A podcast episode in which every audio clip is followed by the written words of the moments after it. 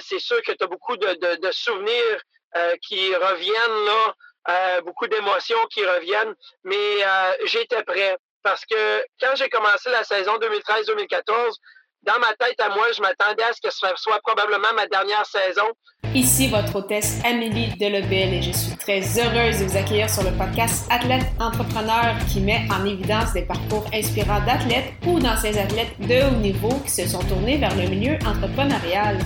Ce rendez-vous hebdomadaire vous présente des entrevues qui seront vous motiver à atteindre votre plein potentiel.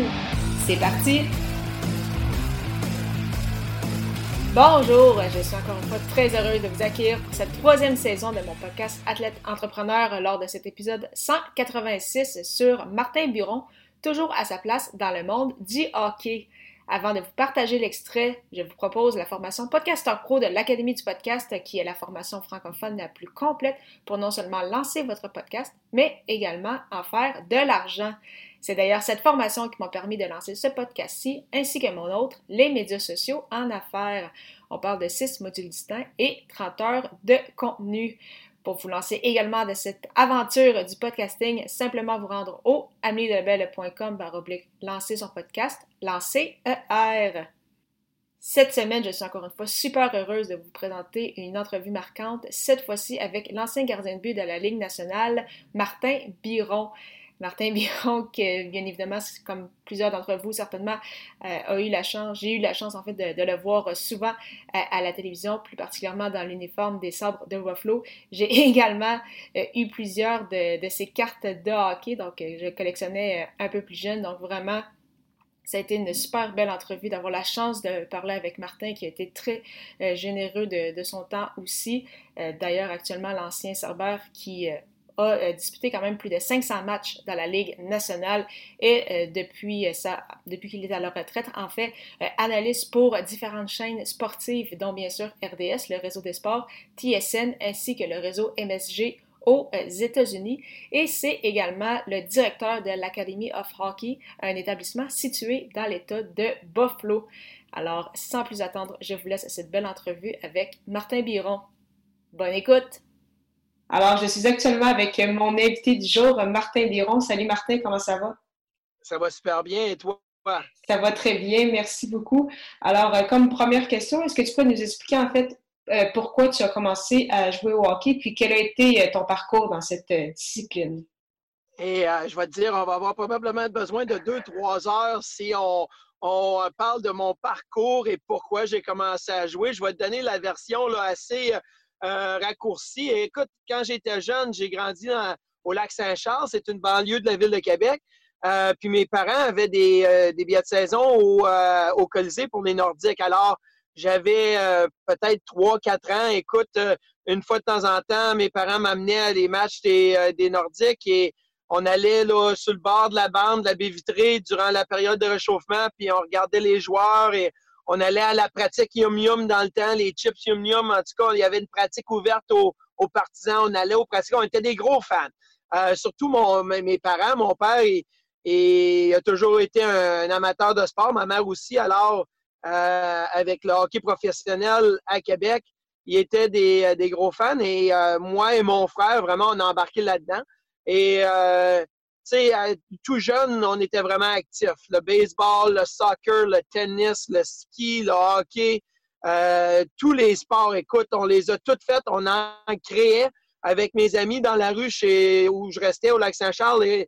Des fois, on inventait des sports l'été et on passait un été au complet à jouer un sport qu'on avait inventé. Alors, j'étais beaucoup actif et euh, évidemment, ben, les, les, hivers au Québec, euh, on jouait au hockey. On, euh, moi, j'ai été un passionné de hockey. Puis, euh, écoute, euh, je vois du hockey compétitif au niveau Pee-Wee, Bantam et Midget et en plus junior. Alors, je m'attendais pas à faire une carrière dans la Ligue nationale, mais je voulais, je rêvais à peut-être un jour là, pouvoir jouer là, dans la grande ligne, ce qui est arrivé et qui était un rêve accompli. Mais jamais là, j'avais comme but de jouer dans la nationale. C'était seulement un rêve, puis euh, j'ai été chanceux. Alors, j'ai joué dans la région de Québec, à Charlebourg, euh, à Beauport, et après ça, je suis allé en Abitibi-Témiscamingue au midget 3 à 16 ans. Alors, je suis parti de la maison à 16 ans. Euh, puis, suis allé rester dans une pension, dans une famille à Amos, en Abitibi, et j'ai joué ma saison midget 3 là-bas. ça a vraiment été une saison spectaculaire. J'ai vraiment bien performé. Tout a bien été. Alors, quand je suis revenu, je me suis fait repêcher par les Harfans de Beauport, qui sont maintenant les remparts de Québec. Alors, j'ai eu la chance de jouer mon hockey junior à la maison. Euh, je suis revenu à la maison avec mes amis, ma famille. Euh, j'ai été au cégep euh, avec mes amis. Alors, c'était vraiment là, un, retour à la maison qui était vraiment le fun.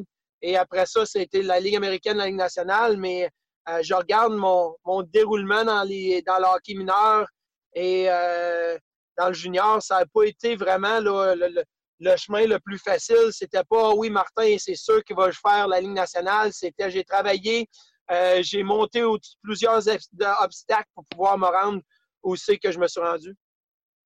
Puis justement, quel a été selon toi ton moment le plus difficile dans ton parcours? Puis qu'en as-tu retiré pour euh, la suite des choses? Euh, je pense qu'il y en avait deux. Un, quand je, suis parti pour la BTB, écoute, j'ai eu 16 ans le 15 août 1993 et le 16 août 1993, j'ai reçu un appel. Écoute, J'attendais la semaine tout de suite qui s'en venait. J'allais passer mon test pour mon permis de conduire et tout. Euh, j'étais déjà prêt pour ma dernière année, mon année secondaire 5 avec mes amis. Écoute, c'est une grosse année d'école, ça, pour célébrer euh, ton départ d'école secondaire. Et le 16 d'août, aussitôt j'ai eu 16 ans, le 15, euh, je me suis fait appeler par Serge Trépanier, qui était l'entraîneur-chef avec les forestiers de la BTB-Témiscamingue, qui me dit écoute, on t'a choisi sur un repêchage de l'expansion un peu parce que Amos n'avait pas beaucoup de joueurs dans leur région, alors il venait piger des joueurs à Québec. Et euh, si tu veux continuer ta progression et jouer Midget 3A, euh, tu dois venir jouer avec nous en Abitibi. Alors, euh, je suis parti là, le lendemain avec mon père et on a fait mes valises et je suis parti là-bas. je me souviens, mes parents, surtout ma mère, me disaient elle, elle voulait pas que j'y aille, mais euh, j'ai fait un deal avec. J'ai dit si mes, mes notes à l'école restent aussi bonnes euh, en Abitibi, en Abitibi qu'il l'était à Québec, à la maison, alors euh, je peux-tu rester? C'est le deal qu'on a fait. mais c'était vraiment un choc de dire que là, il fallait que je parte pour demeurer à 7-8 heures de, chez mes parents où j'avais jamais parti vraiment. Et je pense que j'ai bien performé. L'école, ça a super bien été et j'ai fait preuve de maturité à ma famille, à mes parents pour pouvoir avoir cette opportunité-là. Fait que ça, ça a été un choc, ce premier-là, à 16 ans. Le deuxième, je pense, c'était à 20 ans, ma première année dans la Ligue américaine avec les Americans de Rochester. Euh, ça allait vraiment pas bien. Écoute, je me suis fait repêcher dans la, dans la Ligue nationale en première ronde avec les Sabres de Buffalo. À 18 ans, j'ai joué des matchs dans la Ligue nationale. Euh, euh, j'ai eu du succès dans le junior, mais une fois que je suis arrivé dans la Ligue américaine, ça n'a pas super bien commencé. Je me suis même fait rétrograder dans la Ligue East Coast. Euh, alors, je me posais vraiment des questions si j'allais avoir la chance de retourner dans la, Ligue nationale. Et malheureusement, pour un, le gardien de but qui était à Rochester dans les temps avec moi, Mike Bells, a subi une grosse blessure au genou alors que j'étais euh, rétrogradé dans, les, euh, dans la East Coast. Et là, je me suis fait rappeler à Rochester et j'ai profité d'une deuxième chance dans la Ligue américaine. J'ai bien fini la saison, une saison très, euh, très spectaculaire l'année d'après. Et ma troisième année professionnelle, j'étais avec les Sables de Buffalo. Alors, tu sais, des moments où c'est tu dis, là, des moments clés dans une carrière où tu étais vraiment là, à une fourche dans le chemin. Tu aurais pu prendre le chemin gauche ou euh, qui était moins bon, mais euh, j'ai pris le chemin droit où était meilleur. Et euh, j'ai vraiment été chanceux dans une, une coupe de, de, décisions qui auraient pu affecter mon, mon, avenir. Puis justement, donc une fois que ça a parti Buffalo, tu as disputé un total de plus de, de 500 rencontres avec les Sabres, les Islanders, les, Rangers et les Flyers. cependant, ça t'a pris donc ta retraite au début de la saison 2013-2014. Est-ce que ça a été une décision justement difficile à prendre de, en raison justement de, tout ce parcours où tu étais prêt justement à passer à une autre étape?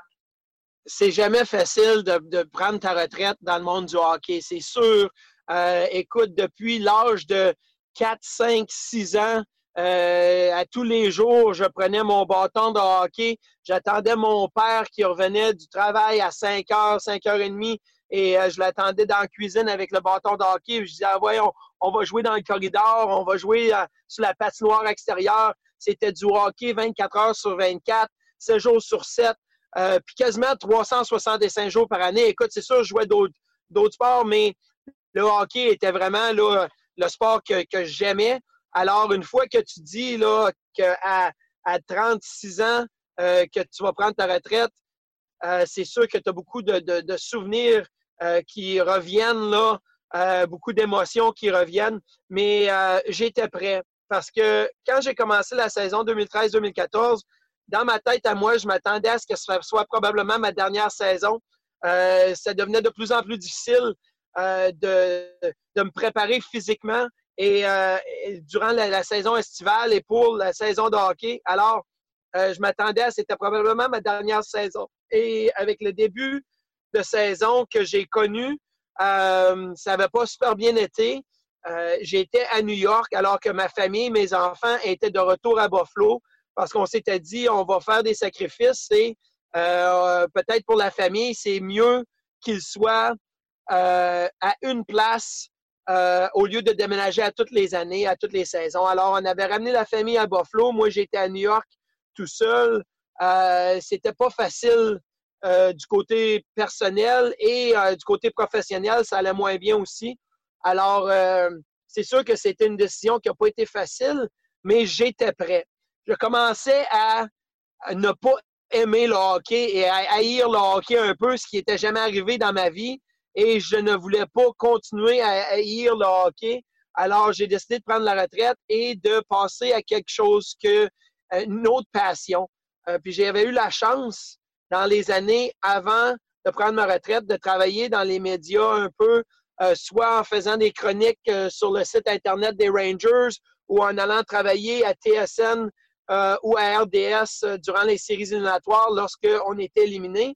Alors, j'avais déjà préparé mon après-carrière, ce qui était là, un côté assez excitant pour moi. Alors, ça l'a vite fait que j'ai pris ma retraite et j'étais évidemment là, un peu en peine de prendre ma retraite, mais je me suis levé deux, trois matins plus tard et je me suis dis, OK, là, il y a quelque chose d'excitant en avant de moi et euh, ça a passé tout de suite là, à mon après-carrière.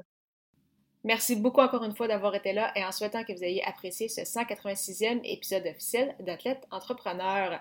Avant de vous laisser, je voulais vous proposer une super plateforme francophone que j'utilise avec ce podcast, soit Ocha. Ocha qui n'est pas uniquement qu'un hébergeur de podcasts, mais aussi un puissant outil marketing qui vous permet entre autres de générer des clips audio, de bâtir votre propre liste de courriels et de publier sur les réseaux sociaux. Pour l'essayer à votre tour, profitez d'un essai gratuit de deux semaines au amiedelabel.com Ocha, A-U-S-H-A. Au plaisir de vous retrouver à l'épisode 187 pour une autre entrevue marquante.